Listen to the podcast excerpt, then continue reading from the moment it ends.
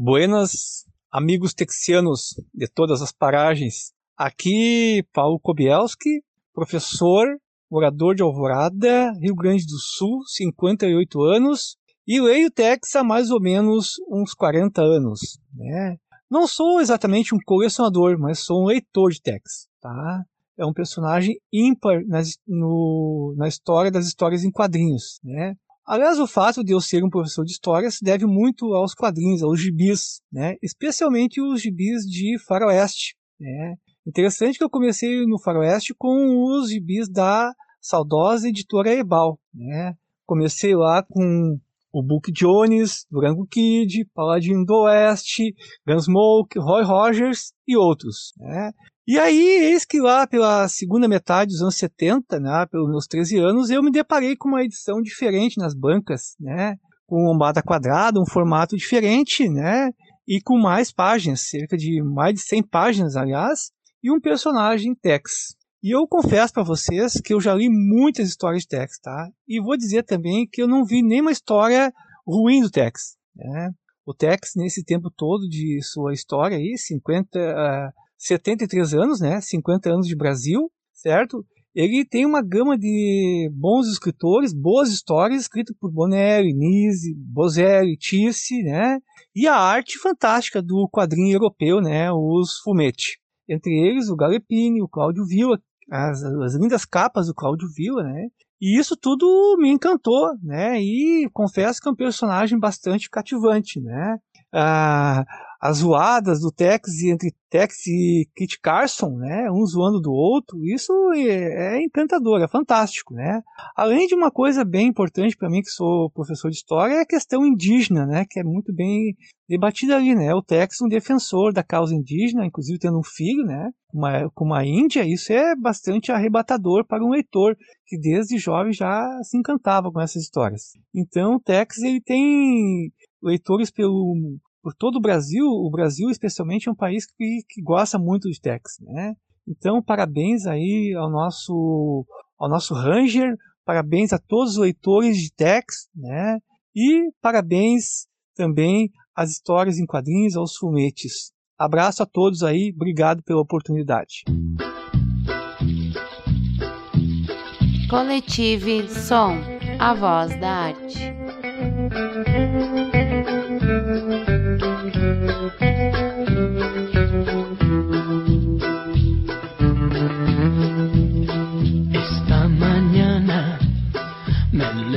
Oh, bella ciao, bella ciao, bella ciao, ciao, ciao. Esta mañana me he levantado y he descubierto a Bem-vindos ouvintes ao Coletivo Som, a voz da arte e da cultura. Esse é o podcast do Coletivo Arte, sempre trazendo convidados ilustres e com grandes contribuições ao campo da arte e da cultura local, regional e brasileira. Aqui quem fala é Patrícia Maciel. E hoje temos depoimento do professor Paulo Kobielski, colunista do Coletivo Artes. A galeria de arte de hoje é, tem os links para exposição virtuais Dia Nacional do Tex e Cavalgada com o Tex. E o vídeo de hoje é o novo quadro de Israel Santiago intitulado Retiradas. E eu sou Luciano Chabat. Tex, a maior história em quadrinhos do gênero faroeste no mundo, completou 50 anos de publicação ininterrupta no Brasil. E o Coletivo Artes organizou o evento Cavalgada com Tex para homenagear o personagem e seus fãs ardorosos espalhados por todo o país. O Coletivo Som vem conversar com um Parde que, de tão apaixonado por Tex, o chama de seu irmão mais velho. Começou a ler as aventuras do maior herói do faroeste em 1977, figura no Rank Brasil, o livro dos recordes brasileiros, como recordista em se tratando de colecionáveis relacionados a Tex. Tanta paixão assim rendeu dois volumes do livro intitulado Meu Irmão Mais Velho, Tex Wheeler, duas obras fundamentais para qualquer pessoa que queira conhecer a trajetória editorial do personagem no Brasil. Seja bem-vindo ao Coletivo Som, Adriano Rainho. Muito obrigado. Fiquei muito contente em ser convidado por vocês aqui para esse grande evento que vem comemorar ao mesmo tempo 73 anos de Tex no mundo, né? E os 50 anos completados em fevereiro desse ano da revista Tex aqui no Brasil com seu título próprio, né? Algo assim absurdamente maravilhoso, né? Para a área de quadrinhos aqui no Brasil. O Bra é, Tex sendo um personagem é, criado na Itália, mas aqui no Brasil a segunda terra de Tex no mundo. Muito obrigado. É isso aí, né? Já viram que hoje a nossa conversa é do Velho Oeste. Uh, vamos dar uma paradinha, né? Tomar um cafezinho, uma aguinha e já voltamos.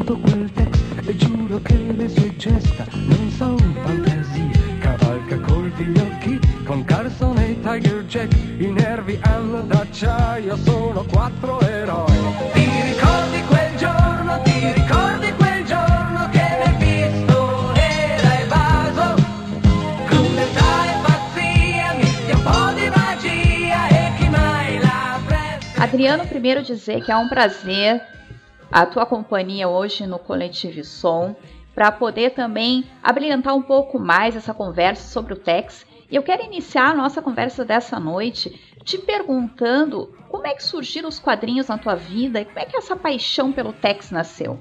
Bom, é, essa é uma situação que vem desde realmente criança. É, eu comecei com os quadrinhos aproximadamente meus 8, 9 anos de idade, através da minha irmã, com os personagens de Walt Disney. Tem um livro capa dura chamado Clássicos de Walt Disney, que foi publicado aproximadamente em 1969, 1970. E minha irmã, Maria Cristina, né, que ela é aproximadamente oito anos mais velha que eu, eu sou filho caçula, né, tenho três irmãs, três irmãs mais velhas. É, então eu tive os quadrinhos como meu companheiro desde criança, desde pequeno, né? Porque eu não tinha assim é, um irmão para poder brincar. Então eu brincava através dos quadrinhos, assistindo desenhos animados na TV e colecionando álbum de figurinhas.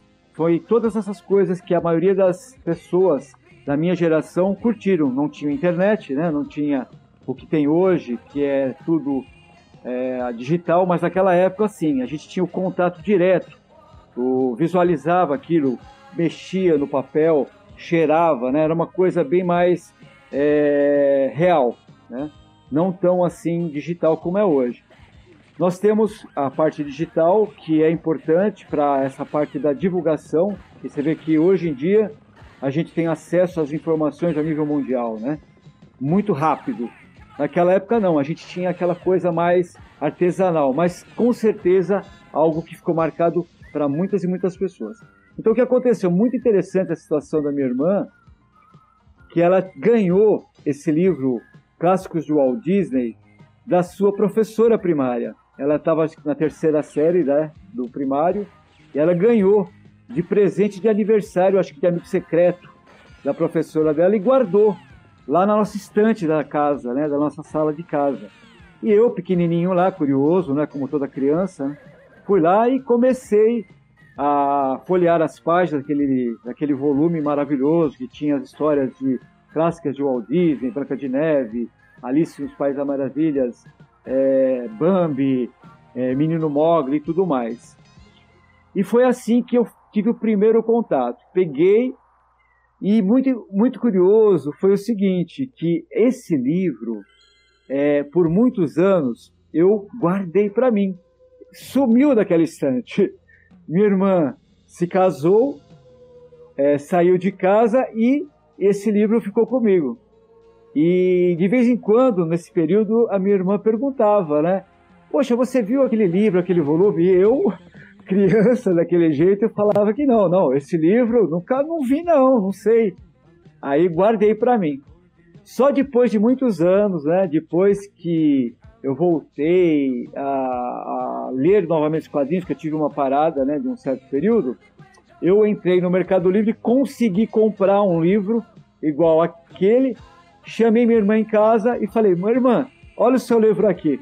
Eu guardei tantos anos, porque marcou tanto a minha infância, mas aqui tem o livro de volta. E muito obrigado por esse, esse pontapé, pontapé inicial na minha vida na cultural, né? Que foi assim que eu comecei a ler. E hoje eu leio bem, posso te garantir, graças à leitura dos gibis da minha infância. Então foi assim que eu conheci é, os quadrinhos pela primeira vez.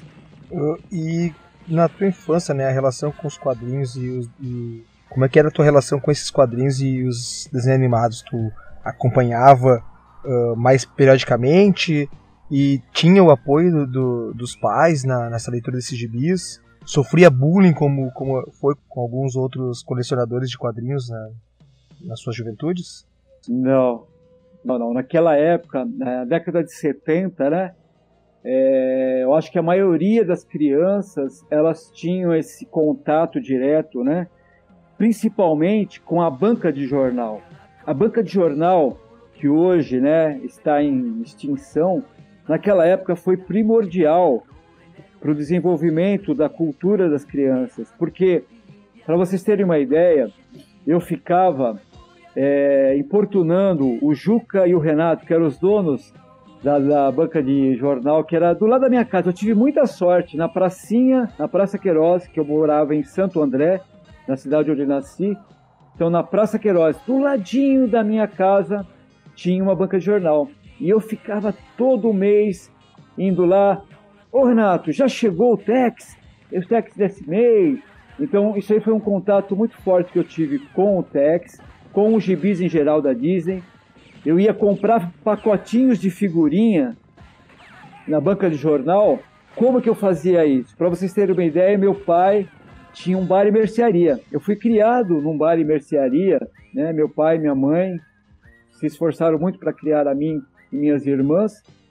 E eu ia lá, pedia, ô oh, pai, me dava um cruzeiro, me dá uma moedinha. Aí eu ia lá na banca de jornal, comprava o pacotinho de figurinhas, comprava o gibi e me divertia. Isso sempre após, porque eu normalmente estudava na parte da manhã, né? E à tarde, antes de, é, de fazer os, os afazeres da escola, eu ia para a frente da TV na sala assistir os desenhos animados da Hanna-Barbera, né? Scooby-Doo é, e muitos outros, os Flintstones e Speed Racer, é, Fantomas, são é, desenhos que marcaram muito para mim. Eu assisti o desenho animado, ao mesmo tempo lia gibi e ao mesmo tempo eu batia figurinha. É, foi uma infância que eu vou dizer, jogava bola, eu gostava muito de jogar bola. A gente ia para a pracinha é, brincar de bandeirinha, não sei se vocês conhecem, era uma brincadeira onde é, você tinha que é, roubar a bandeira lá do adversário. Então a gente realmente curtiu uma infância de verdade. Foi muito gostoso a minha infância. Isso eu só tenho a agradecer a Deus. Uh, fugindo um pouquinho do, do assunto do Tex, assim, só para né, ter uma parâmetro, um, uma, uma, visão mais, mais ampla, uh, foi só com o Tex que o senhor uh, leu e acompanhou, e, e comentou né, do, do Walt Disney, mas teve alguns outros uh, personagens, assim, por exemplo, Super-Homem, Batman, né, que são os, os grandes clássicos da, dos super-heróis. O senhor chegou a acompanhar, leu ou não? Só se manteve no, no Tex? Então, para você, é, como foi a minha passagem da Disney para Tex? Então, Disney, Tio Patinhas foi muito forte. Disney Especial, que era uma da editora Abril é, eram, eram gibis que eles pegavam as melhores histórias da Disney publicadas desde a década de 50, quando do lançamento do Pato Donald número 1, em junho de 1950, é, a editora Abril, a partir do ano de 1972, com os dias especiais, ela fazia uma coletânea, pegava um tema diferente, por exemplo, os bandidos, os músicos, os inesquecíveis. Então ela pegava 20 histórias, colocava num volume só. Teve um volume do dia especial número 9, que era Os Milionários, com as histórias de tio Patinhas, com seus arqui-inimigos, né? Então o que aconteceu foi assim, eu li a Disney e em 1977, quando eu estava na terceira série do primário também, é, eu conheci um, um amigo meu de, de, classe, que era o Claudemir, e o pai dele era um apaixonado por Tex em 1977. E o Claudemir, através do pai, começou a ler Tex também. E ele me emprestou, é, ele foi em casa, me emprestou uns gibizinhos do Tex para mim ler.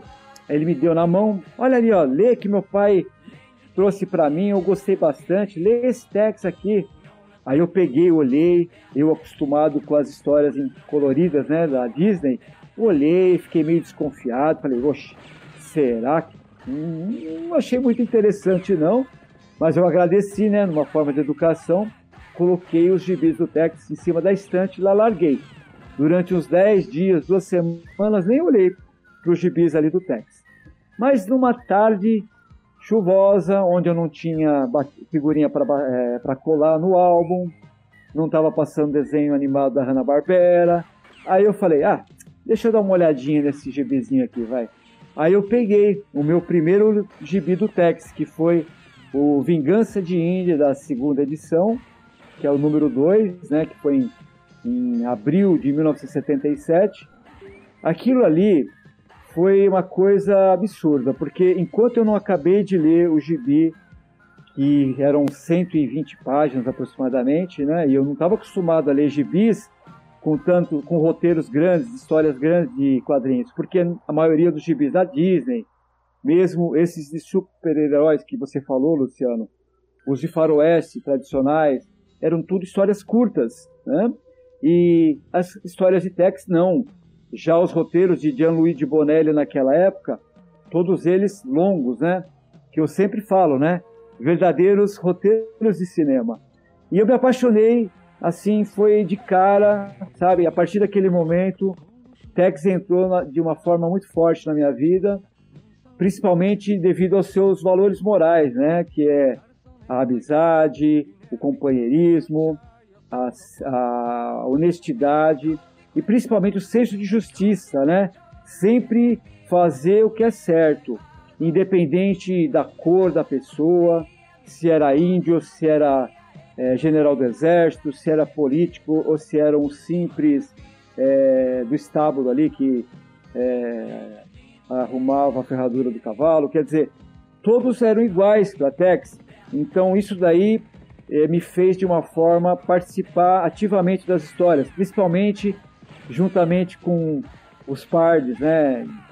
É, Jack Tigre, o Kit Carson, o Kit Wheeler, filho do Tex. Então eu comecei a entrar nas histórias e eu falo, né? Quando o Tex dava o um soco ali no, no traficante de armas, eu estava junto lá, brigando, lutando. Então foi uma coisa muito gostosa. A imaginação da criança começou a se desenvolver. E eu falo com assim, com certeza absoluta, além da criação dos meus pais, do meu pai, da minha mãe, sempre trabalhadores, honestos, esforçados, o que ajudou a moldar o meu caráter foi Tex Wheeler. As histórias de Tex me ajudou a, ser uma pessoa melhor, uma pessoa mais é, não tão egoísta, pensando também nas outras pessoas, pensando no bem é, da natureza, né? Tentar, logicamente, lá, se a gente for ver é, naquela época, hoje não seria politicamente correto, né? A questão de, ah, vamos lá matar o urso, ou. Mas a gente não via isso daquela forma. Tanto é que quando você vê uma arma, o Tex atirando, a gente não pensa no sentido da violência, e sim na questão da, da justiça, né? Quando o Tex dá um soco no cara, não é porque é violento, não. Preservando a justiça, o que é certo. Então, isso é uma coisa que eu trago até hoje, graças às histórias de Tex Wheeler. Agradeço muito a Gianluigi Bonelli, a Aurélio Galepini, o criador gráfico de Tex, e ao Sérgio Bonelli, né, o Guido Nolita, que conseguiu manter e desenvolver mais ainda Tex na Itália e dali para o mundo. Né? Alô galera, aqui é o Alan Creed do canal do Creed. Tenho 30 anos, moro em Campinas e sou professor de história. E a minha relação com Tex começou ainda criança. O meu pai tinha um amigo e ele tinha não uma coleção organizada e sistematizada de Tex, porém vários números, né, vários fascículos, inclusive algumas edições históricas. E como eu não tinha dinheiro para comprar gibi, eu lia muita coisa emprestada, inclusive os Tex que ele me emprestava. E era uma leitura que marcou muito a minha cabeça. Enquanto eu já deletei da mente muitas leituras que eu fiz quando criança, Tex ainda permanece uma coisa muito vívida. E é em muito boa hora que vem essa coletânea de livros maravilhosos que o Adriano Rainho está promovendo aqui para o nosso país. Por quê? A Bonelli vem ganhando novos ares nas publicações brasileiras. A gente está vivendo uma espécie de período áureo da Bonelli aqui no Brasil, com muitas publicações variadas e um foco muito grande no western, inclusive na sua figura central que é o nosso Tex. E para qualquer pessoa que vai enveredar em uma coleção é muito difícil, mesmo se explorarmos sites como Guia dos Quadrinhos, blogs ou canais sobre Tex, é muito difícil saber como começar, o que pegar ou como organizar uma coleção de Tex. É uma tarefa muito complicado. E nesse sentido vem os livros do Adriano, o meu irmão mais velho, Tex Weiler, que as edições, né, o que dizer delas, são muito bonitas e caprichadas. É um acabamento lindo, um papel de excelente qualidade, aquela coisa assim para o colecionador colocar na, no seu armário junto com o, a coleção de Tex e não só colocar, mas sempre estar tá lendo e revisitando para poder consultar esse material na hora de catalogar os seus quadrinhos ou, no mínimo, pela curiosidade histórica dessas publicações aqui no Brasil. É muito ousada a missão do Adriano de catalogar as publicações de Tex e contar as empreitadas editoriais com o personagem. É mais que uma homenagem e uma catalogação, é um verdadeiro guia, um resgate histórico valiosíssimo, porém é um esforço digno de uma epopeia western, né? uma, uma grande aventura que o Adriano se meteu e desejamos uma boa sorte ao par de amigo e grande é, historiador de techs no Brasil, Adriano Rainho. Olá, bom dia Adriano. Meu nome é José Nelson Teixeira Venturella, natural de Uruguaiana, Rio Grande do Sul. Moro atualmente há mais de 10 anos em Itajaí, Santa Catarina. Tenho 77 anos e 11 meses. Fui contador e atualmente aposentado. Na verdade, as primeiras revistas que li sobre Tex foram poucas e eram emprestadas por um amigo, num formato de 13 por 21. Tinha na época entre 14 e 15 anos. Não me chamou a atenção. Fui mesmo me interessar pelas aventuras de Tex quando tinha uns 34 anos. Daí comecei a comprar. A mais completa era a revista mensal, tinha do número 1 ao 354. Por razões diversas, parei de adquirir, principalmente pela mudança para Santa Catarina, do Rio Grande do Sul para Santa Catarina. Esporadicamente compro alguns números. Agora, vendo pelo Face, não pensei duas vezes. Adriano Rainho apresentando sua notável criação, meu irmão mais velho Tex Willer. Encomendei e tenho em mãos uma obra-prima de HQS mais preciosa do mundo, do faroeste, o lendário Ranger Tex Wheeler e seus pares. Rainho deseja que tenha sempre sucesso em seu empreendimento. Um grande abraço. Olá, amigos. Meu nome é Nilson, sou engenheiro, tenho 55 anos, moro em Jundiaí, São Paulo. Conheci Tex aos 10 anos e desde então não parei de ler as suas histórias. Admiro a sua honestidade e caráter e luta contra todas as injustiças, não importando a cor da pele, se é rico ou pobre. Como colecionador, não poderia deixar de adquirir os livros de Tex, meu irmão mais velho. O conteúdo dos livros é rico em informações minuciosas sobre a história do Ranger no Brasil. O nível de detalhe da pesquisa é impressionante e ajuda a esclarecer a história editorial de Tex no Brasil.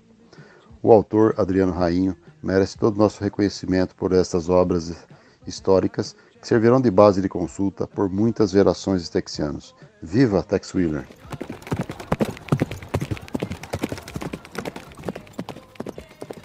Eu tenho curiosidade, Adriano, tu falou ali que algumas histórias do Tex são quase dignas de um roteiro de cinema. Houveram algumas versões para o cinema de, de Tex?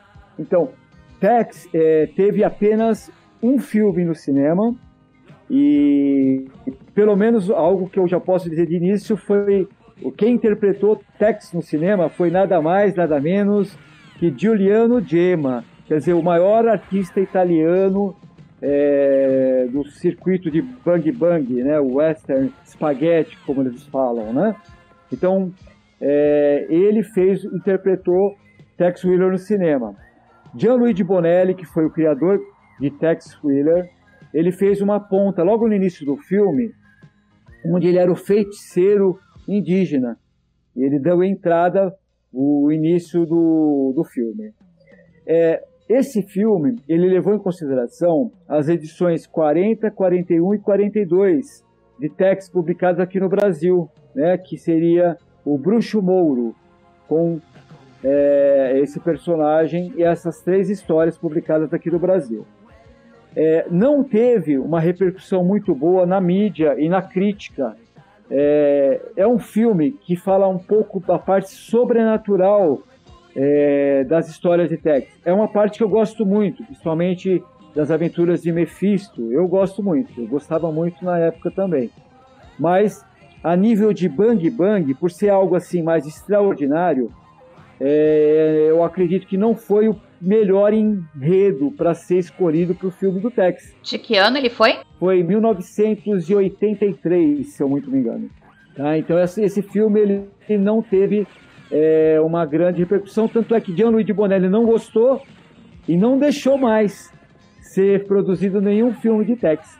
Eu assisti o filme várias vezes. Para vocês terem uma ideia do colecionador maluco que eu sou, eu tenho Tex, é, esse filme, Os Tex e os Senhores do Abismo, ele em videocassete, em fita videocassete, nas três versões, italiana, inglês e português, legendado, dublado. Tenho ele de tudo quanto é forma, né? Então, é, é um colecionador maluco mesmo. Eu tenho tudo, tudo que saiu de Tex aqui no Brasil, né? E muita coisa italiana. Uma coisa muito legal de Tex, para mim, foi o intercâmbio. Para vocês terem uma ideia, em, em 1983, é, no finalzinho de 1983, eu parei. É, aproximadamente quando o Tex parou de ser publicado pela editora VEC, quando a editora VEC faliu e partiu para a Rio Gráfica, que na verdade depois logo em seguida mudou de nome para a Editora Globo, que é a mesma editora, só que trocou o nome. Quando a Globo conseguiu os direitos novamente da, do nome Globo, a Editora Rio Gráfica passou a ser Globo, né? E nesse período aí foi a época exatamente que eu parei um pouco, né? Foram 20 anos para vocês terem uma ideia que eu fiquei longe do universo dos quadrinhos. Foi na época que eu fiz faculdade, que eu tive empresa de informática, que eu é, trabalhei muito, muito e não tinha tempo. Só que foi um período onde eu guardei todos os meus gibis num armáriozinho, sabe? Então ficou um armário ali no, no meu quarto, guardado as sete chaves eu guardei ali todo o material, material que eu li quando era criança, não só de Tex, mas da Disney, né? É, outro personagem que eu gostei muito na minha época de infância foi Mortadelo e Salaminho, da editora Cedibra. Quer dizer, eu fui muito eclético. É, voltando para aquilo que você falou, super-heróis, por incrível que pareça, eu nunca fui muito ligado, nem em Turma da Mônica. É, é, fizeram muito sucesso naquela época, mas eu nunca fui muito ligado. Só o da editora Block, na época, que eu gostei muito da, daquela série que teve dos é, Vingadores e os Defensores da, da Marvel. Foi a época que eu gostei um pouco de heróis. Mas o meu forte mesmo sempre foi Disney e foi Tex. E, e depois Zagor também. Zagor, da, que foi criação de Guido Nolita, né, que, que é o Sérgio Bonelli. Também gostei muito porque eu li na época da editora VEC certo? Então o filme é, não teve sucesso, mas para nós que somos colecionadores se tornou um cult, né? Mas essa, essa coisa do senhor ter várias versões do mesmo produto é, é coisa de, de colecionador mesmo, de, de leitor de quadrinho nerd, às vezes um encadernado, às vezes uma versão, às vezes uma, uma reedição com, com desenho a mais, ou às vezes nem é, às vezes é só a mesma reedição, né? Mesmo, mesmo exemplar, só mudou a editora de repente, né? Isso é coisa de, de quem coleciona. É isso mesmo. É, a, é, a maioria dos colecionadores, eles são bem detalhistas, né? Eu sentia muito quando da questão de do, do Tex, porque o Tex ele foi publicado inicialmente na década de 50, em 1951, eu até na, no volume 1, que eu falo exatamente sobre todas as publicações de Tex na época da editora da editora Edições O Globo, RG, na década de 50, eu procuro mostrar Tex desde 1951, é, no número 28 da coleção da revista Júnior. E naquela época, é, Tex era chamado de Texas Kid, não era nem chamado de Tex. Texas Kid porque era um nome mais assim, mais fácil de vender. Né? Então era um personagem dentro da coleção da revista Júnior. E naquela época foram 277 edições da coleção da revista Júnior, que iniciou em 1950, do número 1 ao 27, falando sobre outros personagens, a partir do número 28, com as aventuras de Texas Kid, que era na verdade, na verdade Tex Wheeler, foi até o número 263, falando de Tex, e depois de, do número 264 até o 277 voltou a ser é, de outros personagens, em 1958. Até no livro eu falei, né, já deixei, porque eu fiz uma pesquisa muito profunda dentro disso que você falou, viu, Luciano? Dos detalhes. Uma, uma, uma situação muito difícil do colecionador é você encontrar é, uma biblioteca, algum local para você pesquisar, para você se organizar enquanto colecionador. Então, essa dificuldade eu sentia em relação à Tex, a coleção de Tex no Brasil. E como eu tenho tudo de Tex no Brasil, tudo que foi publicado desde essa época até os dias de hoje, e em 2003 eu conheci um amigo italiano, Roberto Rolli, que era um cara muito bacana. A gente eh, começou a fazer um intercâmbio. Eu mandava itens brasileiros de Tex para ele, ele mandava itens italianos de Tex para mim. Foi assim que eu desenvolvi cada vez mais a minha coleção texiana e ele também, graças a mim, desenvolveu a, a coleção brasileira de Tex lá na Itália. E com esse intercâmbio, a gente começou a ver exatamente esses detalhes, essas diferenças que existiam entre as coleções italianas e brasileiras, né?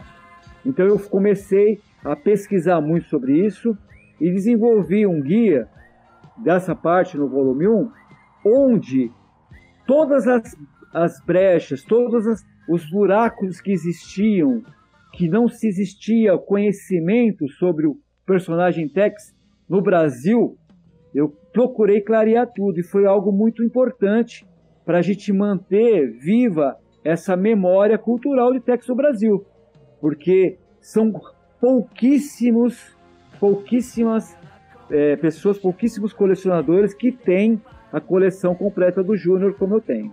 Então foi uma forma de eu passar para outras pessoas essa oportunidade.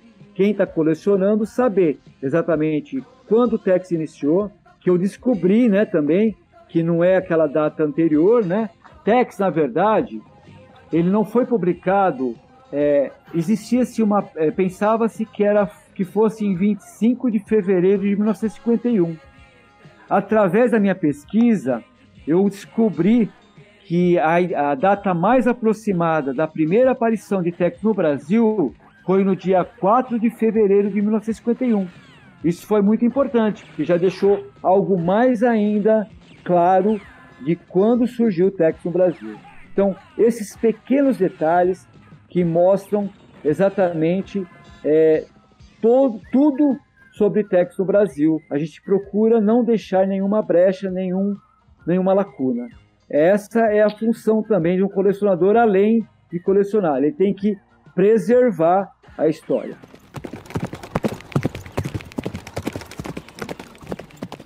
Meu nome é Oswaldo Antônio Rodrigues, tenho 57 anos, moro em Goiânia, Goiás, sou advogado e pedagogo. Meu primeiro contato com Tex foi na década de 80, mas nesse até então eu era muito ligado aos heróis Marvel. Sempre li muito quadrinho, né? Me alfabetizei praticamente lendo quadrinhos, mas os heróis Marvel e DC é, ocupavam grande parte da minha vida até então. Eu lia Tex às vezes, mas não era de forma contínua, né? Mas guardava aquelas edições especiais de centenários, eu guardava. Na década, em 2017, eu passei a ter um novo olhar sobre o Tex, quando saiu o Tex Gold. E aí eu comecei a ler de forma a colecionar Tex. E me encantei novamente de uma forma mais poderosa pela literatura, né, pela leitura de Tex. Hoje, mais ou menos quatro anos depois do meu reencontro com a literatura de Tex, eu tenho mais ou menos umas 1.500 revistas envolvendo todos, sim, todos os tipos de Tex que existem no mercado brasileiro. E aí vem a questão né, do, do, do rainho. Porque quando você evolui de leitor ao patamar de colecionador, é inevitável conhecer o trabalho do rainho. E eu já disse para o próprio rainho que o seguinte, é, que os seus livros, meu irmão mais velho, Tex William, é algo que é valorizado agora, mas é algo que vai ser muito mais valorizado no futuro, porque é um trabalho de historiador né? Porque o personagem Tex não envelhece, o personagem Tex não sai de moda. Pelo contrário, né? Agora nesse momento que estamos vivendo, é, as pessoas estão aumentando a, a, a, sua busca por padrões de honestidade, lealdade, integridade e justiça. Então, por isso há muita gente nova na idade, né, que estão lendo e gostando de Tex. Então, o, os dois livros, por enquanto, né, do, do, do nosso amigo Rainho, num futuro bem próximo, como eu disse para ele, vão ter um valor histórico muito grande, vai ter uma relevância muito grande. Por quê? Porque é um livro detalhista, didático, bem completo. Né? Então, realmente, é, eu agradeço ao, ao meu amigo Rainho pelo trabalho que ele está fazendo agora e um trabalho, como eu disse e repito, para a posteridade. Meu nome é Rodinei, tenho 48 anos de idade, moro em Joinville, de Santa Catarina.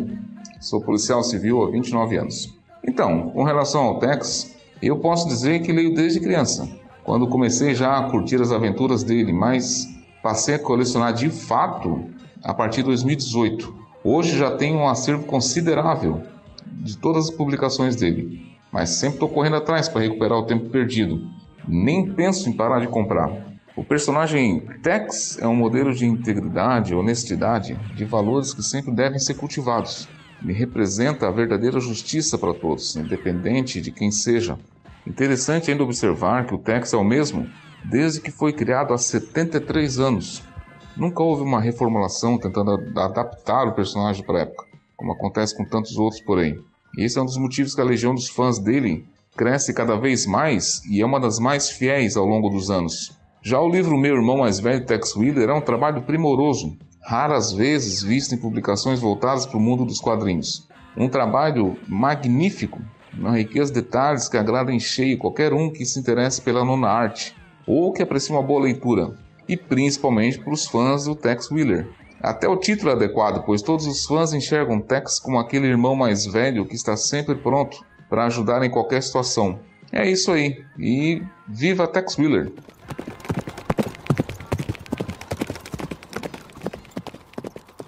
As edições elas aconteciam semanalmente ou mensalmente? Então, a coleção da revista Júnior, ela iniciou de forma semanal. Ela era publicada no formato talão de cheque, uma tira.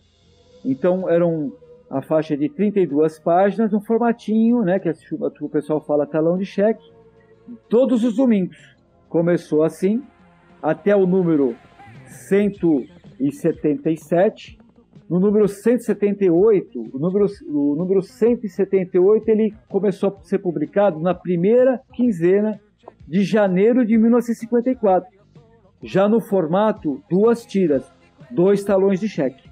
Tá? E aí foi até o dois, número 263, o dois, número 263 da coleção do Júnior, foi publicado pela última vez em julho de 1953, quando foi a última aparição de Tex nessa época. A partir do 264, começou a ser publicado até o 277 no final em na segunda quinzena de 1958 ele foi publicado no formato já horizontal, tipo um formatinho, tá? Então essa teve várias mudanças. São esses pequenos detalhes que existiram, né? Que ninguém, a maioria dos, do, dos texianos e dos leitores das histórias de quadrinhos não tinham conhecimento. Uh, uma pergunta, né? A gente fala muito do Tex no Brasil, Tex no Brasil, e óbvio, né? Na Itália, a gente sabe que lá ele, pô, ele é italiano, né? uh, criação italiana. No Brasil ele é, faz muito sucesso porque não há quem nunca tenha visto, né, aquele aquele livrinho de aquele livro pocket, né, numa banca. Mas uh, e nos outros países o senhor tem essa essa consciência, sabe se ele faz essa fama que, que faz aqui no Brasil, assim faz nos outros países também ou não? Isso é uma coisa mais mais nossa brasileira. Olha, hoje é, Tex é a segunda terra mesmo, porque Tex, eu, eu costumo dizer aqui no Brasil, que ele além de ser um herói de carne e osso, né, ele não é um super-herói. Ele é um herói de carne e osso. Ele tá arriscado a levar um tiro e morrer, né? Então ele não tem superpoderes. Mas principalmente no Brasil, ele foi um herói editorial e é um herói editorial. Porque imaginemos que hoje, sendo os quadrinhos é, bem abaixo na questão das publicações, a quantidade de edições publicadas é, em relação à década de 70. Por exemplo, Tex, é, no finalzinho dos anos 70, é, aproximadamente no ano de 78, 79, 77, né, quando foi publicada a segunda edição, unindo-se a primeira edição da VEC, que iniciou em 1971, e a segunda edição da VEC, que iniciou em 77, por causa do sucesso que estava tendo a editora VEC com a venda de quadrinhos. Chegou a ser publicado na época, gente, 500 mil exemplares por mês. É mole. Hoje em dia, é, a editora é, Mitos, eu acredito que tenha na faixa aí de 30 mil é, fiéis compradores de texto no Brasil daí para menos, né? Então imagine naquela época 500 mil pessoas. Então hoje temos esses 30 mil graças a essa época aí da, primeiro com edições do Globo RG com o Tex Kid, que na verdade é o Tex na década de 50, e depois de alguns anos, em 1971, com o Tex na editora VEC. Então, algo que eu digo que pode ter ocasionado essa, esse sucesso enorme de Tex aqui no Brasil foi que na época desses 500 mil exemplares sendo vendidos mensalmente no Brasil, o que aconteceu? Tex foi muito é, enraizado na, nas mentes das pessoas. Né? Então as pessoas começaram a ter aquilo dentro delas. Graças principalmente, ao meu ponto de vista, do número 1, um, ao 39 de Tex da primeira edição, as histórias foram publicadas aqui no Brasil completas em cada edição. Então vinha o número 1, uma história completa de Tex, 120 páginas. Então vinha uma história completa. Aí, além disso, entrou as histórias com edições especiais que vinham no, no Natal e no Ano Novo, no, no meio do ano. Então, nas férias de julho, e no Natal começaram a ter as edições especiais, que entra naquilo que eu falei anteriormente. Eu ia na banca de jornal louco, esperando, cadê a edição especial do final do ano? Aquela era uma loucura.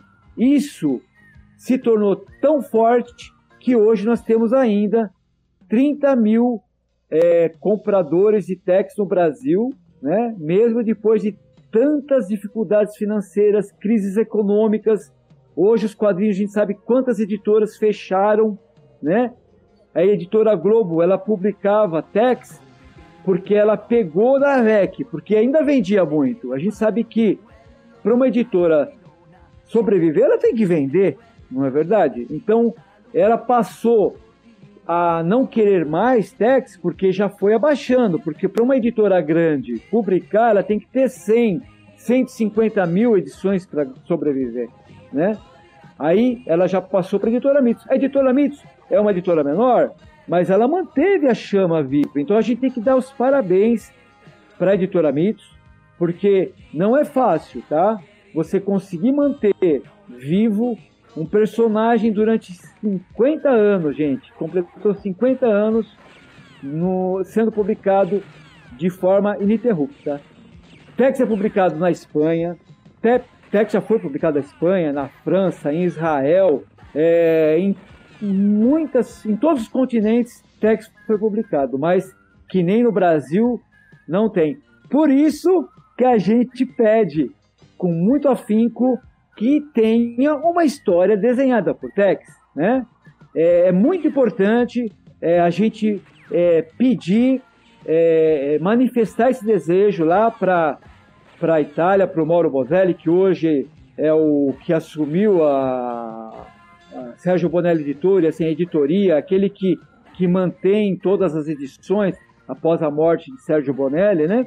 Então, é muito importante a gente pedir uma história desenhada por Tex, e nós temos o nosso Pedro Mauro, que foi o, o desenhista, né? Da, do, do, da, do, do, folder, do pôster e do, do livro, né? Do volume 1 aí do Tex, que, eu, que fala da coleção da revista Júnior, da minha autoria.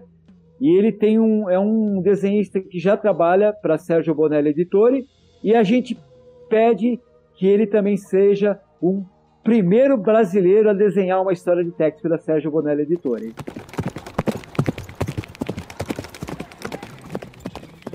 Bom dia, pessoal. Meu nome é Rodrigo Lins de Lima, tenho 47 anos, moro no Recife, trabalho como assessor de desembargador no TRF da Quinta Região. Meu contato com Tex foi desde criança, quando eu costumava mexer na coleção do meu irmão do meio, Paulo Emílio. Ele adorava, tinha uma coleção muito bem organizada e eu vivia lendo escondido, porque ele não gostava que mexesse. Depois ele acabou se desfazendo da coleção, entrou numa fase diferente, mas eu sempre me interessei por Tex e sempre li. Só que eu nunca me tornei, na verdade, um colecionador. Nunca, ah, né, nunca acumulei os números de Tex, mas sempre os li de maneira um tanto desorganizada, o que faço até hoje. É verdade que quando comparado aos outros texanos, texianos, né, os colecionadores brasileiros, é, eu, eu sou uma criança, né, não tenho um acervo como eles têm, mas sempre li, conheço bem os personagens e compreendo razoavelmente aquela mitologia. E é um personagem muito importante na formação de uma criança, de um adolescente, em razão dos excelentes valores que ele transmite. E as aventuras né, são muito excitantes. Né? Você se sente transportado para aqueles ambientes, né? aquelas pradarias, aqueles contatos com os índios, aqueles tiroteios, aquelas fugas nos cavalos e diligências. É sensacional. É um contato com um personagem que eu nunca perdi de verdade e pretendo manter para sempre, enquanto vivo for. Com relação aos livros de Adriano Rainho, eu tive contato com ele é, através do Facebook, né? Porque ele é muito atuante nessa rede social e nós nos tornamos amigos virtuais. Ele é um colecionador admirável, o maior colecionador de texto do país, né? merece esse título, né? sensacional o trabalho que ele faz. E quando ele anunciou, né, estaria lançando esses livros aí, eu me interessei bastante, né? O primeiro livro, inclusive, me trouxe muita nostalgia porque é, diz respeito a uma época em que Tex é, era publicado né, naqueles era naquele período dos suplementos né, Lobinho, Biriba. Eu comecei a, a ver pelas fotos aquelas coisas de que minha mãe me falava. Minha mãe tem 81 anos né e ela gostava de quadrinhos quando criança. E eu nunca tinha tido contato né, com as capas com o que era publicado naquela época. Já a segunda edição o segundo é, diz respeito ao período que Tex passou a ser publicado em sua própria revista. Né? E aí eu me identifiquei bastante porque eu tive contato com algumas daquelas publicações, né? da VEC e depois da RGE. Né? Aquele ali foi o, o meu período de iniciação, digamos assim. Né? Eu comecei a ler no início dos anos 80. Então é um trabalho muito caprichado, né? com uma reconstituição perfeita, e contato, é, entrevistas com os profissionais da editora envolvidos com a publicação na época. Vale muito a pena, tá? Parabenizo o Adriano por esses dois trabalhos, meu irmão, Tex Wheeler, né? Sensacional. Recomendo a todos, tá? Um abraço. Olá, meu nome é Rodrigo Rudiger, tenho 41 anos, moro em São Paulo, capital, e trabalho na área de tecnologia da informação. Eu conheci Tex William no início dos anos 2000. Eu trabalhava em uma editora de revistas de tecnologia e um dia, passando pela mesa de um amigo, Hudson Almeida, vi um gibi ali com ele. Na capa tinha o logotipo de Tex, eu nunca tinha visto. Perguntei que tipo de gibi era aquele. Ele me explicou que Tex era o nome do herói das histórias, ambientadas no faroeste americano. Esse gibi era o Tex edição histórica número 40, que trazia histórias sinistros presságios. O Hudson me ofereceu ele emprestado e na volta para casa, já dentro do metrô, comecei a ler. E foi paixão a primeira página.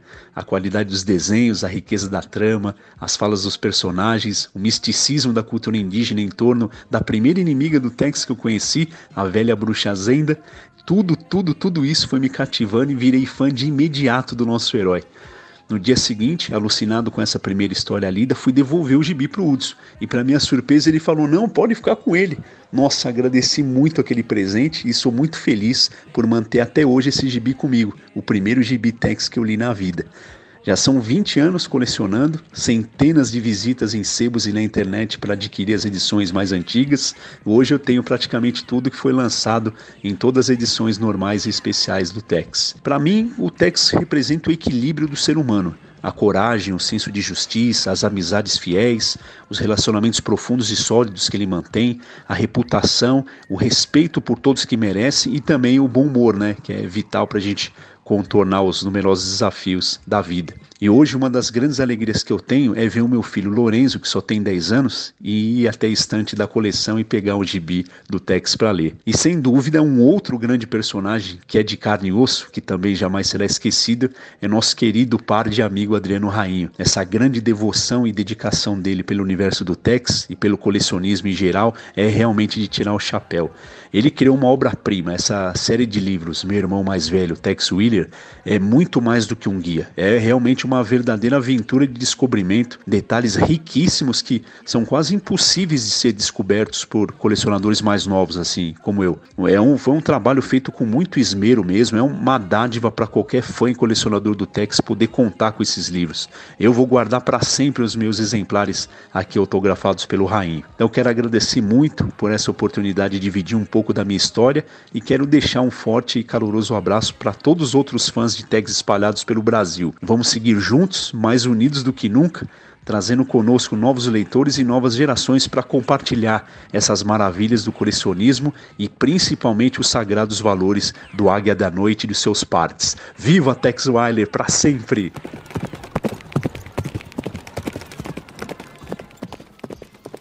Sabe dizer hoje, tu tem como avaliar, tu falou que ainda tem leitores, tem em torno de 30 mil leitores né, no Tex no Brasil.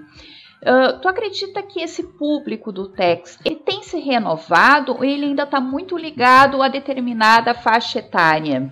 É, uma, algo que a gente tem, né, é, é uma questão, infelizmente, né, num ponto é que a maioria do público que lê Tex é um público masculino, é, graças a esse sucesso da editora VEC da década de 70, onde tinha 500 mil é, edições publicadas por mês, então hoje é, pessoas na faixa de 40, 50 anos, 35, 40, 50, 60 anos são predominantes, eu acho que leitores do Tex.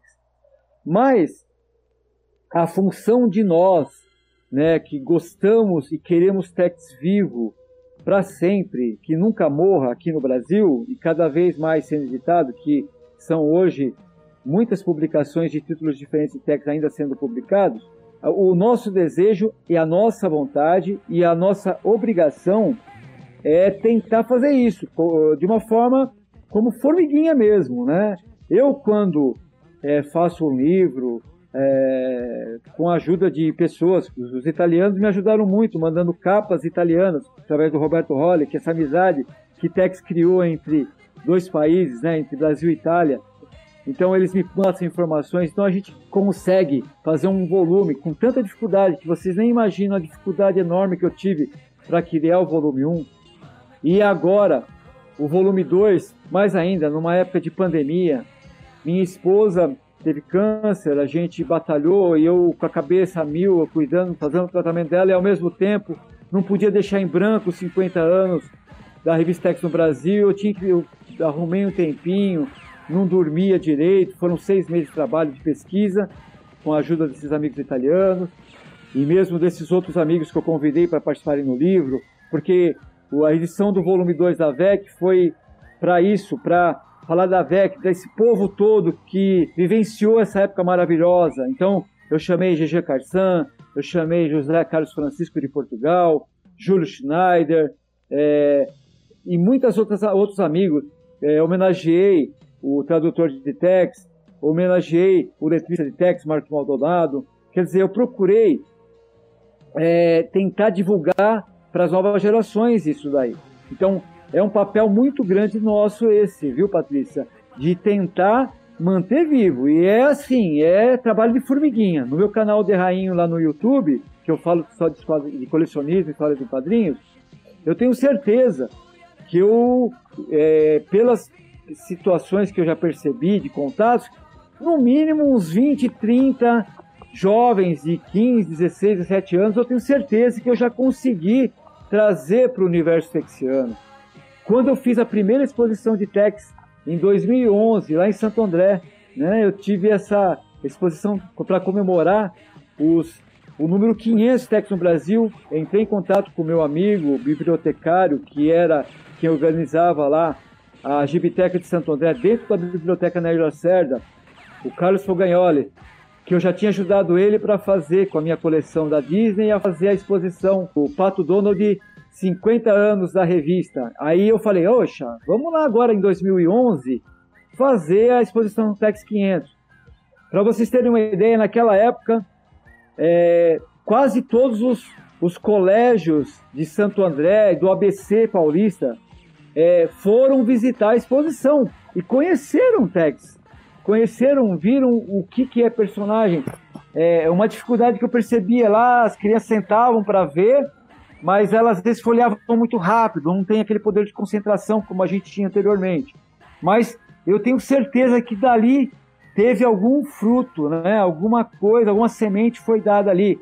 Naquela época, eu tinha muitos gibis e textos repetidos, eu dei de presente, tá? Então, uh, eu no canal de Rainho, eu procuro é, agora tem um tempinho por causa desses problemas todos, do livro e da doença da minha esposa, mas eu procurava fazer sorteios é, semanais, quinzenais, mensais, onde eu, para quem é, desse clique lá no canal, entrasse, ganhava a revista Tex, eu mandava de graça, mandava a revista da, da Turma da Mônica, mandava dos super-heróis, é, totalmente grátis para as pessoas. Então, são pequenas coisas, trabalho de formiguinha, que fazem com que a gente consiga manter isso cada vez mais vivo, ou, ou pelo menos transmitir para outras pessoas para darem continuidade a esse trabalho. Né?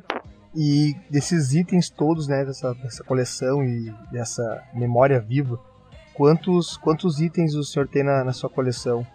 Então, de gibi, é, de coleções, é, porque eu sou muito enjoado, assim, né? Então eu coleciono, para você ter uma ideia, é, números 1, almanaques, é, gibis com brinde. Gibis com brinde é uma, uma, uma coisa louca. Então, é, veio lá um pôster no gibizinho da Mônica número 5. Eu tenho que ter o, o gibi e o pôster. Se eu não tiver o pôster, enquanto eu não tiver o pôster, eu não sossego. Entendeu? É uma outra coisa que eu tenho, é, tampinhas. Na década de 70, quando meu pai tinha bar e mercearia, eu tomava muito refrigerante só para conseguir as tampinhas da Disney para colecionar, né? Então, é, eram 72 da bingola Disney. Então, 72 personagens saíram nas tampinhas. Depois, quando eu voltei a colecionar em 2003, eu outra coisa, enquanto eu não consegui essas 72 tampinhas, eu não sosseguei. Eu tenho mais ou menos 40 mil gibis na minha coleção. É, através disso, depois com o decorrer dos anos, eu montei esse quarto dos sonhos, que eu denominei quarto dos sonhos, porque é os sonhos da minha vida, é, é o espírito de criança que eu mantenho vivo dentro de mim. Eu nunca quero perder isso. Dessa forma que a gente transmitir isso para as novas gerações também, é evitar de ficar uma coisa muito digital, né? Eu acho que a gente tem que estar sempre olhando no olho, conversando bastante, falando, trocando ideia. É importante manter isso, né? E os gibis do papel têm um papel imprescindível para que isso aconteça. Tenho muita coisa, nossa, eu coleciono de tudo que vocês pensarem, eu coleciono. Mas não me apegando à parte material, tá, gente? Eu acho que é mais importante de tudo é o sentimento. Não adianta você ter a revista só o papel ali. Papel ele pode estragar, mas a gente tem que preservar, guardar aquilo que marcou a nossa infância, marcou a nossa vida, ajudou a moldar o nosso caráter, mas não só o meu. Quando eu divulgo uma história do fantasma lá de 1930, eu tenho, os gibis da década de 30, 40, 50, 60, 70, 80, de todas as editoras de todos os personagens. Quando eu exibo um gibi do Flash Gordon, eu estou mantendo, eu estou colocando histórias de vida. Não são as minhas, mas são de outras pessoas. Então a gente tem que pensar nisso. Outras pessoas estão assistindo aquele vídeo e estão voltando no tempo e outras pessoas jovens estão conhecendo histórias que fizeram a alegria de muita gente é, é algo muito maior do que apenas colecionar papel. E dessas histórias todas que tu tens aí colecionadas, o Tex, o que, qual delas tu poderia selecionar para nós, umas duas ou três que mais te marcaram e os artistas também que passaram pelo Tex, né? Como roteiro, como ilustração, que te marcaram também?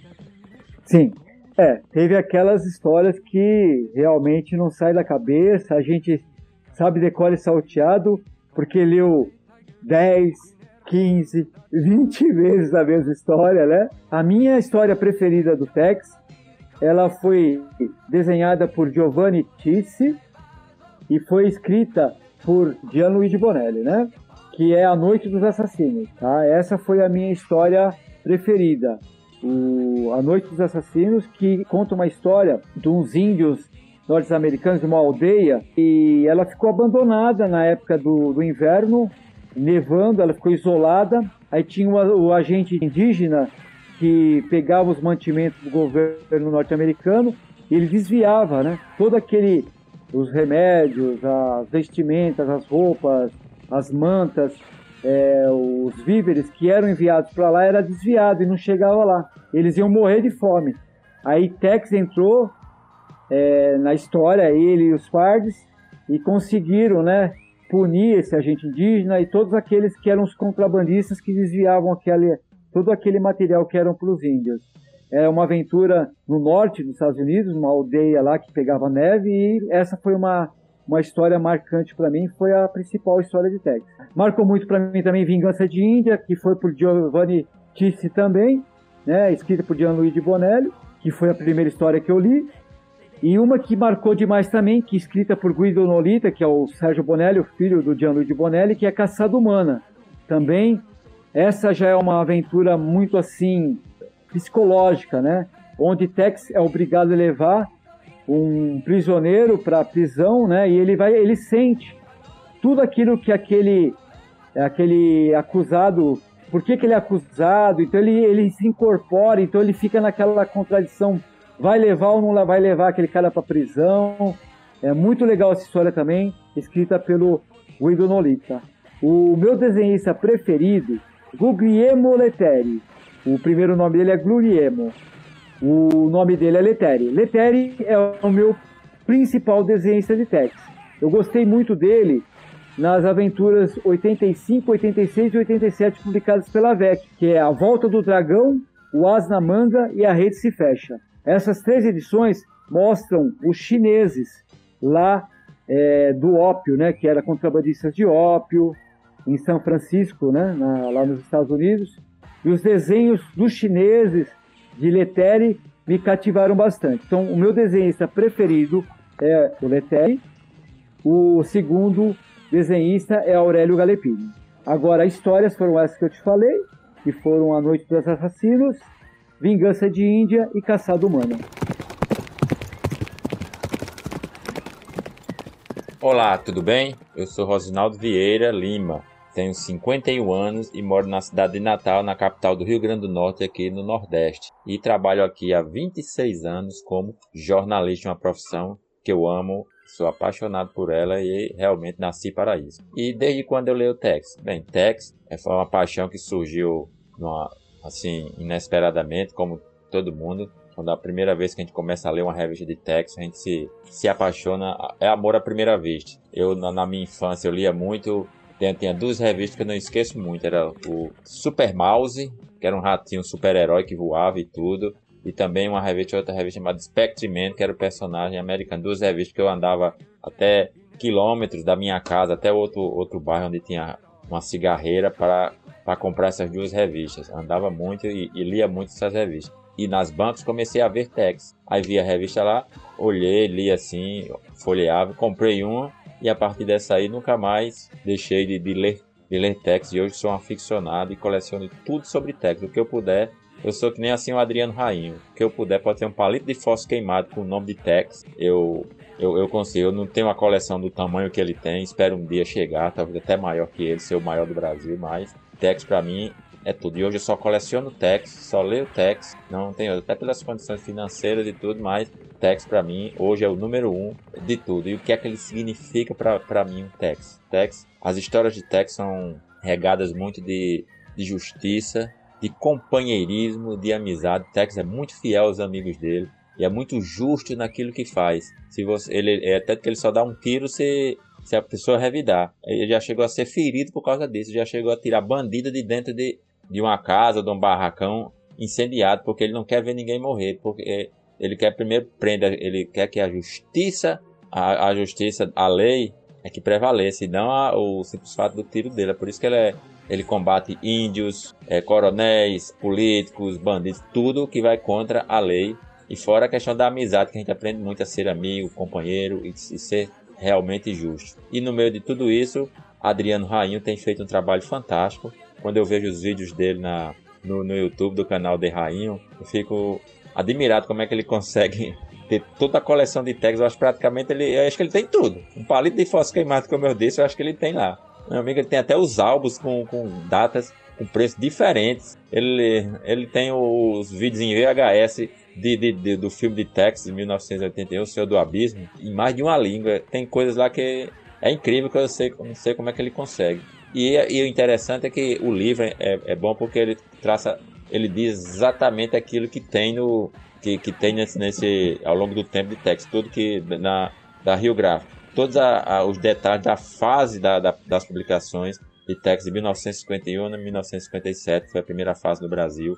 E você quer ser um colecionador, você basta você ir lá, tá faltando isso na minha coleção, tá faltando isso naquilo. Para quem realmente quer ser colecionador de texto, como eu, eu quero ser igual a, a um Adriano Rainho talvez um dia, eu de pouquinho em pouquinho eu chego lá é, é muito bom porque você vai marcando ali, eu já tenho isso, já não tenho isso. Mesmo jeito com, com a segunda edição que fala da, da editora VEC, bem direitinho, todos os detalhes, tudo que saiu desse período de mais importante, eu acho praticamente tudo tá lá para você realmente ter uma coleção bem completa, como eu quero ter um dia, assim como isso, por isso ele está realmente de parabéns e ele, por isso que ele chama meu irmão mais velho. Eu também faço parte da família e Tex para mim é um irmão, é um pai, é um companheiro, é um amigo que vai nunca mais vai, vai sair de mim. Todo dia eu tô lendo, todo dia eu tô relendo. Eu tenho livros, tenho muita coisa interessante de texto também e que é um realmente além sem, é um alento. Sem falar que a gente conhece muita gente, né? Muitos companheiros como Adriano Rainho. Eu conheço pessoas de várias partes do Brasil, GG Carsan, pessoas aqui do, do Rio Grande do Norte que também são colecionadores de texto. A gente tem um grupo aqui, Tex William RN no, no WhatsApp, ou seja, é uma coisa que você ganha companheirismo, amizade, senso de justiça para esse mundo que tanto precisa hoje. Mais uma vez, e parabéns e viva Tex Wheeler, viva Adriano Rainho por esse e todos os demais colecionadores de Tex fantásticos que tem pelo Brasil e pelo mundo. Meu nome é Wilson Simoneto, tenho 53 anos, sou economista e natural da cidade de São Paulo. Conheci o Tex em meados dos anos 70, mas somente virei fã do Ranger e seus pardos nos anos 80. E desde então, não parei mais de acompanhar suas aventuras, que sempre me fizeram viajar pelas pradarias do Vale Oeste. Nos últimos anos, além das histórias e edições regulares, tivemos o lançamento de várias edições especiais em formato de luxo, que trouxeram ainda mais um chama especial às aventuras do, do Tex. Sempre fui um apreciador de livros teóricos. E mais recentemente, tive o prazer de poder ler duas obras bastante interessantes referentes ao Tex, lançadas pelo meu amigo Adriano Rainho, que respeito muito como colecionador. Meu irmão mais velho, Tex, edição 1 e 2. É uma obra imperdível para quem curte o Tex e principalmente gosta das histórias, das histórias em quadrinhos. Imperdível e recomendável. Grande abraço a todos.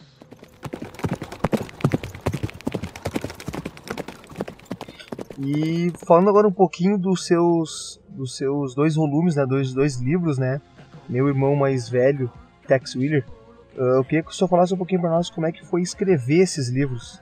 Bom, em 2018 agora, Tex completou 70 anos é, de vida editorial no mundo. Né? Ele foi publicado pela primeira vez na Itália em 1948 e em 2018 ele completou 70 anos. Aí ocorreu o Festival de Quadrinhos de Limeira é, para comemorar, na sua edição de 2018, 70 anos de Tex. Eu fui convidado pelo Renato Frigo para ajudar na, na realização do evento, então eu ajudei de muitas formas e ele me deu a ideia, Adriano, por que você sendo tendo toda a coleção de Tex, sendo um conhecedor de Tex, por que você não, não faz um livro, né? Então a ideia é, foi de Renato Frigo, ele me deu essa, é, esse incentivo com muito amor, assim, não, eu preciso fazer uma homenagem para Tex dessa forma. E foi assim que é, surgiu a ideia de fazer o livro do Tex. Foi um trabalho árduo, muito árduo. Eu tive que fazer uma pesquisa profunda. Eu tinha os meus, a minha coleção completa da revista Júnior, mas eu tinha um entrave como eu vou realizar um livro falando de Tex com apenas 150 páginas, falando sobre a coleção de Tex brasileira? Então eu percebi que era impossível falar de uma forma detalhada, de uma forma completa sobre Tex Wheeler em uma única edição. Então eu me veio essa ideia dos quatro volumes. Aí eu pensei, Primeiro volume, vamos falar sobre edições RGE e edições O Globo, né, da década de 50, falando sobre a primeira aparição de Tex no Brasil na coleção da revista Ajuda. Esse seria o volume 1. E para vocês terem uma ideia, teve né, a quantidade de 150 páginas só para falar sobre isso, né, que era algo que eu, como disse anteriormente, uma lacuna para os colecionadores de Tex. Sabia-se dessa coleção, é, já, se via, já tinha se visto até as capas dessa coleção da revista Júnior. Mas eu consegui, através de muito esforço, com a ajuda desse amigo italiano que eu troquei informações, fiz um intercâmbio cultural com ele, o Roberto Rolli da Itália.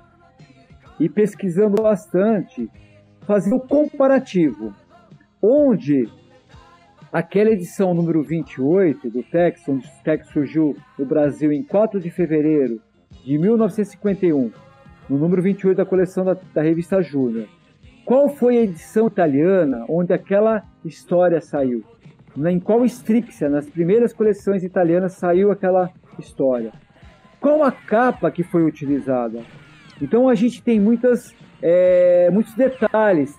Existem capas da coleção do Tex com histórias diferentes. Então, foi utilizada uma capa na Itália com uma capa diferente aqui no Brasil, só que a história foi diferente numa edição, foi igual na outra. Então, todas essas diferenciações, todos esses detalhes, eu consegui passo a passo, devagar, desvendar uma a uma. Então, esse, o mais difícil de tudo isso foi a pesquisa mesmo, o trabalho minucioso para descobrir a data mais exata da, da origem da, da primeira publicação de texto no Brasil, foi muito difícil. Eu tive que pegar desde a última, que tinha data marcada na revista, para depois vindo abaixo, né, descendo até chegar em 1951 com a data certinha da primeira publicação do Tex. Então, é muito difícil. Se eu não tivesse todas as revistas seria impossível de se fazer isso. Então, o meu trabalho de colecionador foi importantíssimo para que isso tivesse acontecido. Mas é mais legal de tudo essa questão de você saber é, o que foi publicado no Brasil como foi? Foi diferente no que do que foi publicado na Itália. O que, que foi publicado lá, o que foi publicado aqui, o que foi publicado lá e o que não foi publicado aqui. Sabe? São coisas muito interessantes que eu coloquei nesse volume 1. Mais legal ainda é que eu fiz o um livro para comemorar os 70 anos de Tex no Brasil. Quer dizer, algo que ficou marcado na história para mim. Né? Eu, como colecionador, fiquei muito orgulhoso de ter podido contribuir com, essa, com esse livro também para os colecionadores de Tex aqui no Brasil. O volume 2 já é algo, assim, vamos dizer, mais emocional para mim. Porque o volume 2, ele entra exatamente nessa situação que foi na época que eu conheci Tex, eu li Tex, eu me apaixonei por Tex. Então foi algo muito forte né, para mim. Então eu tinha a obrigação de fazer algo o mais completo possível, sabe? É, não deixar nada, porque muita gente vivenciou isso tudo. Então a responsabilidade que eu tinha era muito maior, porque muitos colecionadores, muitos leitores de Tex como eu, iam ler esse livro e iam ver se realmente tá certo o que o Adriano falou. Não, é exatamente é isso? Não, peraí, não é. Então, eu não digo que possa ter tido alguma falha, mas eu procurei ser mais minucioso possível. Então, isso demandou horas e horas de trabalho, né?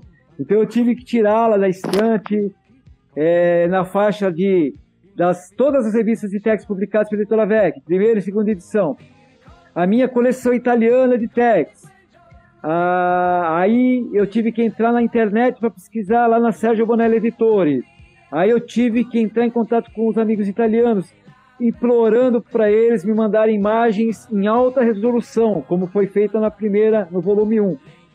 Porque, para vocês terem uma ideia, a maioria dos primeiros números italianos nem todos os colecionadores italianos de Tex têm. É muito raro é, um colecionador de Tex italiano ter todos os números de lá. Então, o que aconteceu?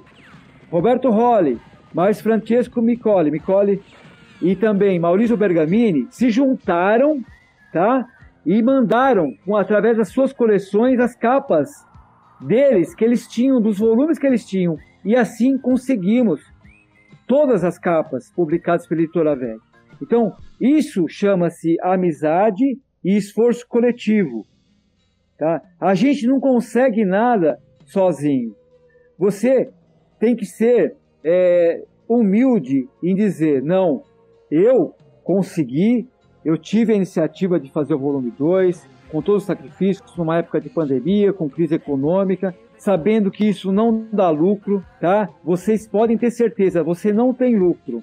Você tem apenas o prazer de saber que aquilo que você fez com muito amor, paixão e carinho, aquilo se transformou em algo que vai ser útil para outras pessoas.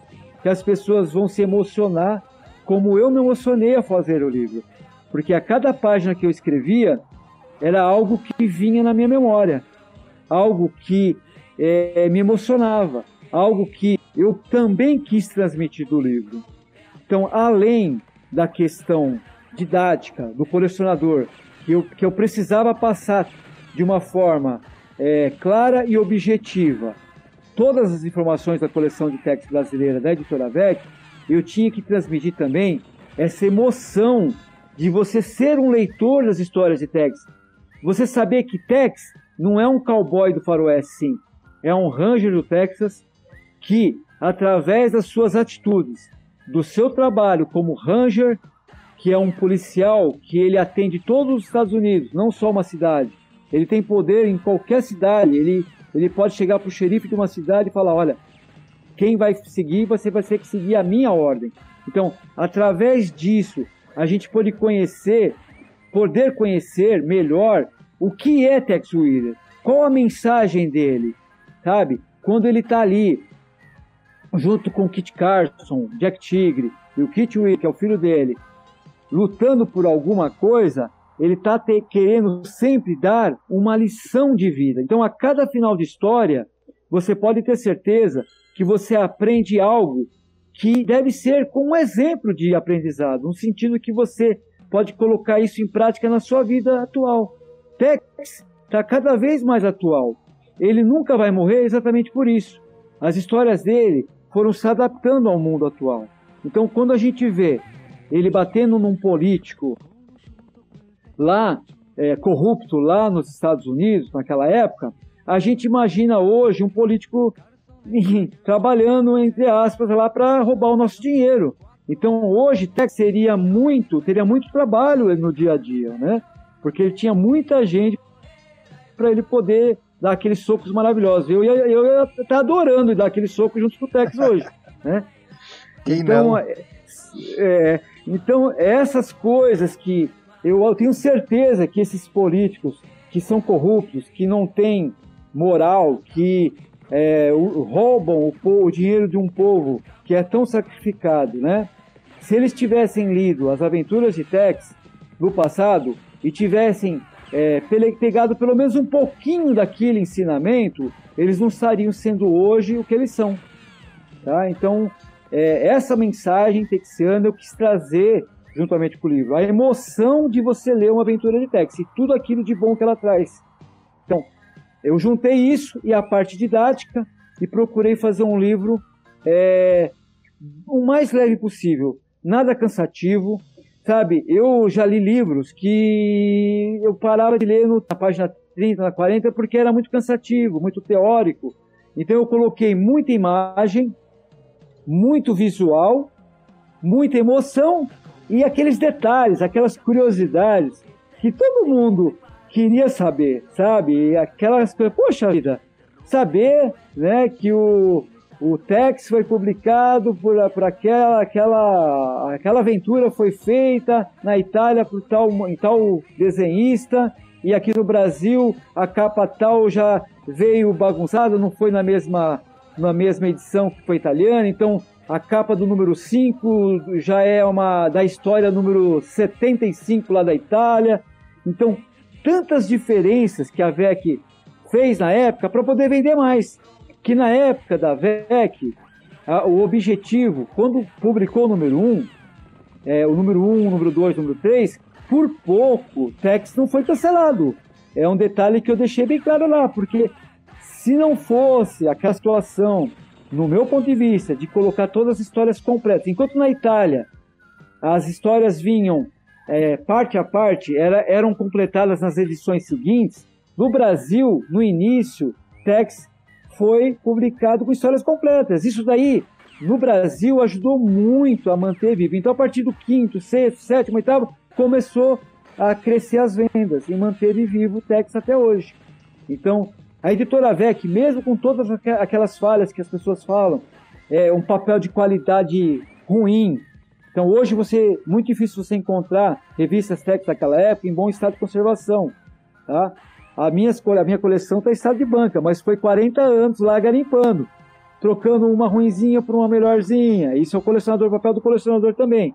Então hoje eu tenho uma coleção do Tex em estado de banca, mas hoje você não encontra isso porque é muito difícil, papel de qualidade inferior, né?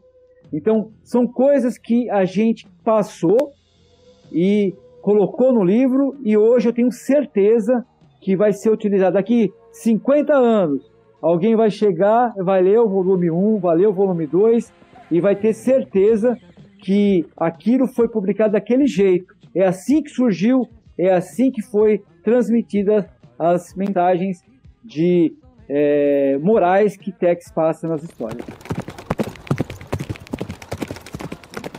Olá, amigos e amigas, colecionadores e fãs de Texas Wheeler. Eu sou o Wellington Verdun, mais conhecido aí como Papai Verdun. Tenho 47 anos, moro em Manhuaçu, Minas Gerais, divisa com o estado do Espírito Santo. Tenho como profissão policial militar há 30 anos Texas chegou à minha vida quando eu tinha 10 anos de idade, em 1984, através de um senhorzinho. Ele era caminhoneiro e lia Texas, era meu vizinho e eu acabei familiarizando e aprendendo a ler Texas. Quando em novembro de 86, surgiu para mim o que é a melhor coleção de Texas até hoje. É o Texas Coleção, o número 1 lançado em novembro de 86, o qual eu me apaixonei. Ela vinha com a capa meia durinha, era uma capa diferenciada e eu me apeguei de primeira. O Tex, na época, ele significou muito para mim, porque eu estava numa fase de transição familiar, onde eu tive que sair de casa, fui morar na rua, então eu era muito solitário, eu ficava muito sozinho. E eu vendia picolé, engraxava sapato, comprava os meus Texas e ficava lendo. Ele era a minha companhia diária. Então eu falo que Texas me salvou de muitas coisas. Me salvou das drogas, me salvou do álcool, me salvou de coisa mais grave e me fez ser um policial militar hoje. O essa coleção do Adriano Rainha, ele veio para nós leitores e para quem não conhece, veio fazer a gente relembrar é, tudo que passou do Tex, todo o seu lançamento, desde o número 1, desde a editora Vecchia, Rio Gráfica. Então a gente vai relembrando todos os momentos, todos as, os gibis, é, e isso me engrandece muito. É uma coleção que eu vou guardar a vida toda. Eu comprei cinco edições e eu vou guardar a vida toda e eu espero a terceira, a quarta edição e muito sucesso aí pro meu amigo Adriano Rainha. E sucesso, um forte abraço aí para todos.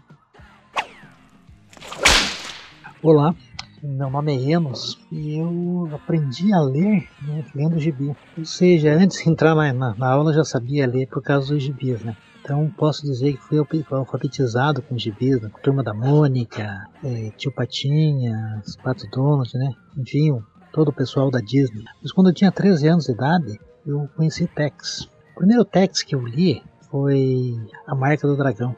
E quando eu vi ali, já no, no, primeiro, no comecinho da história já, Tex dando uma lição em Pokéjin, eu fiquei maravilhado com, com, aquele herói. E aos poucos eu decidi que eu ia, ia querer tudo que tivesse de Tex. Levei muitos anos. Né? Depois a vida da gente vai mudando, você vai é, estudando, você vai tendo outros interesses, mas o, o Tex sempre ficou. Né? O gibi sempre ficou, então eu sempre gostei de gibi, né? Ficou aquela vontade sempre de ter Tex. Faz pouco tempo que eu tenho a coleção completa, de forma híbrida, claro, né? Não, não, não tenho é, misturado primeira e segunda edição, mas eu tenho a coleção completa. E para mim é, é, é, muita alegria ler Tex, sabe? Eu volto à infância mesmo. Até quando a gente vê aí no, nos livros do Rainho, eu gosto muito, né, que eu, eu leio, eu tinha o número 1, um, agora recentemente adquiri o número 2, é, a gente começa a relembrar algumas coisas, né?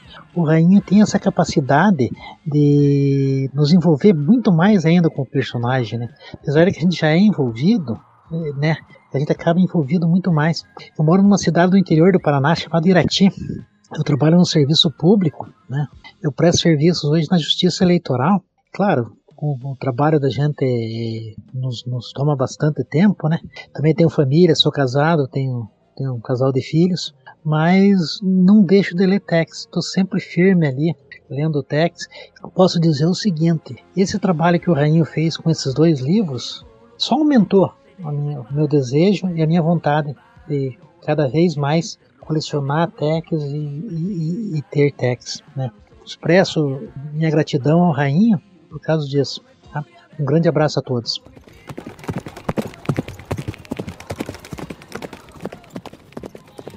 Bom, Adriano, a gente vai se encaminhando para o final dessa conversa hoje. E para fechar com chave de ouro, a gente quer saber uh, quais são os teus planos para o futuro? Conta para gente. Então, olha, é algo muito gostoso de saber que quando você, eu tive, eu consegui lá pelo Catarse, nunca ninguém tinha vendido é, um livro do Tex pelo Catarse, né? E o Catarse é um, é um local onde você pode mostrar o seu livro, mostrar o seu projeto e através das pessoas que te conhecem é, e pessoas que, que querem, curiosas por saberem sobre aquele personagem, você consegue vender antes de publicar. Quer dizer, você está vendendo com o dinheiro que você arrecadar, você consegue pagar a editora, pagar a a gráfica, pagar, sabe, todos aqueles detalhes, são tantos detalhes, gente, que você começa a fazer e fala, puxa vida, não vai dar certo, não consigo, eu tenho que conseguir o desenho da capa. Aí tudo isso vale o seu trabalho. Então, desde 2011, que eu tô com da exposição Tex 500 que eu realizei em Santo André, eu tô aí. Muita gente já me conhece como o primeiro maior colecionador de Tex do Brasil. E a credibilidade, a honestidade que você sempre transmite, a sinceridade, porque eu acho importante você ser sincero, você é, mostrar suas falhas, mostrar, mas principalmente sua honestidade e, e sempre querer fazer o melhor. Isso daí fez com que mais pessoas me conhecessem e mais pessoas confiassem nesse projeto. E assim foi o apoio e eu consegui cumprir a meta. E com essa meta eu consegui pagar o livro, que para mim foi o suficiente. Não tive lucro, mas foi pago, não tive prejuízo e mesmo com todas as dificuldades, como eu falei, a minha esposa doente, tendo câncer o tratamento dela, é, a dificuldade da crise econômica, a pandemia que veio tudo isso, mas mesmo assim, com tudo isso, o meu amor, a minha paixão por Tex fez com que eu cons conseguisse vencer todos esses obstáculos e publicar o livro, certo? Então, é o volume 1, é o volume 2 e o projeto são de quatro volumes. O terceiro volume, com a graça de Deus e o apoio de todos os texianos, os bonelianos e aqueles que gostam de histórias em quadrinhos e sabem que tudo é feito com amor e com muito carinho pelas histórias, pelas histórias em quadrinhos, eu tenho certeza que eu vou ter apoio para isso.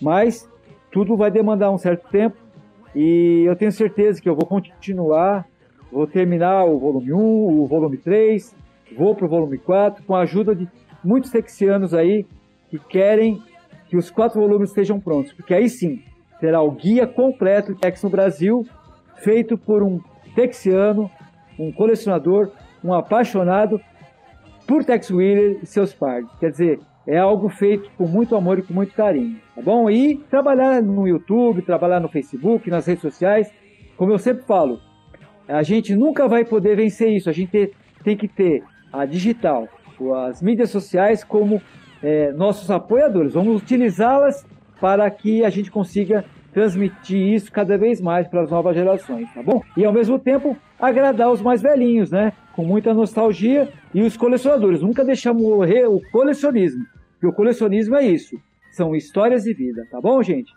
Muito obrigado, eu agradeço demais o Jorge, o Jorginho, tá? O pai de Jorginho, a Patrícia, o Luciano Chaba, né? Conheci hoje, a Patrícia que eu tive o prazer de conhecer hoje, e o Jorginho, que foi quem me convidou. E olha, é uma satisfação enorme de falar de Tex e, e de estar aqui hoje no 73 aninhos de Tex.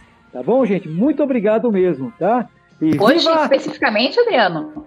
É, hoje, né? 30 de setembro de 2021. São 73 anos de Tex Wheeler aqui no mundo, tá, gente?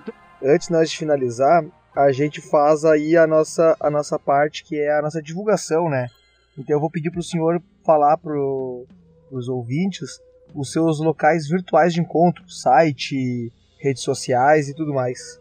Bom, no Facebook, pessoal, eu tenho o Adriano Rainho, que é o meu pessoal, tenho o grupo Gibiteca Brasil, tenho o grupo Quarto do Sonho.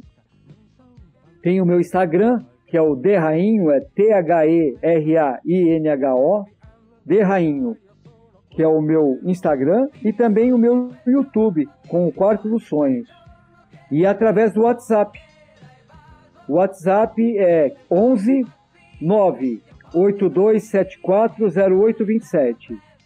Você pode entrar em contato comigo para volume 1, volume 2, falando que você assistiu essa, é, você ouviu essa podcast maravilhosa para a gente comemorar com muito prazer é, os 73 anos de Tex. Fala lá, olha, eu ouvi a podcast, tá? E aí você vai ter um desconto especial comprando os livros volume 1, volume 2, através desses canais que eu acabei de falar para vocês, tá bom? Mas olha, só tenho a agradecer e foi um prazer enorme. Estou muito feliz por estar aqui participando nessa comemoração do Tex Wheeler. Muito obrigado. Perfeito, perfeito. E agora tu, Patrícia, ah, os teus locais. Pessoal pode me encontrar no Facebook do Coletive Artes, também no site do nosso blog, que é o coletiveartes.blogspot.com, e alguma coisa também tem lá no meu perfil do Instagram, que é patrícia04maciel. É isso aí. O, o meu local de encontro, né? Como eu sempre falo, acessando o site oldnerd.com vai ter todos os, os acessos com as redes sociais e o nosso conteúdo, né? Uh, o podcast Café com Gibi, que é o meu podcast lá de cultura nerd que eu faço junto com o Giovanni, também está lá na, na timeline do site. Uh, vai encontrar a gente também no YouTube, né, no canal do Old Nerd, onde a gente tem uma, uma pegada mais uh, filosófica e social lá no nosso conteúdo. as redes sociais, Facebook, Twitter e Instagram, Luciano Chaba, né, a minha nas minhas redes sociais que eu uso para divulgação do site, e do Old Nerd no Facebook e no Instagram, Old Nerd. E lembrando que todas as redes sociais, as minhas, a do Adriano e a da Patrícia, vão estar no corpo do post. Primeiramente lá no coletivearts.blogspot.com e posteriormente lá no Old Nerd também a gente faz a repostagem do, do episódio e vai estar todos os links lá a galeria de, de, de arte, o link pro, pro vídeo e tudo mais. Era isso, né? Agradecer aí de novo o Adriano pela. Até essa hora tá gravando com a gente aí, falando um pouquinho de, de Tex no Brasil. Eu que agradeço. Agradecer demais a presença então do Adriano aqui no podcast. Agradecer também a presença dos nossos ouvintes que acompanharam esse nosso encontro aqui. Muito obrigada e até a próxima. Falou, pessoal. Até mais. Muito obrigado por tudo. E como eu sempre falo, hein? Viva Tex Wheeler sempre!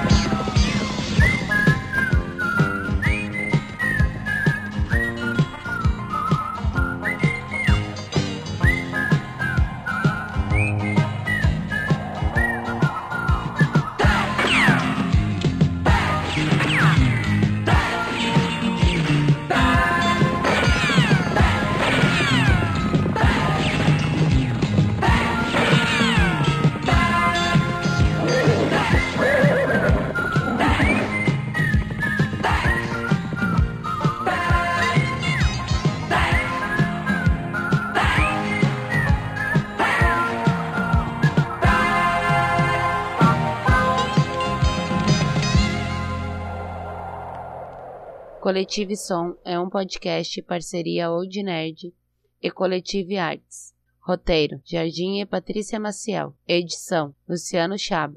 Apresentação: Patrícia Maciel e Luciano Chaba. Apoio: Coletive Arts, Old Nerd. Coletive Som, a voz da arte. Este podcast faz parte da Podcast E. Conheça os demais podcasts acessando podcast.com.br.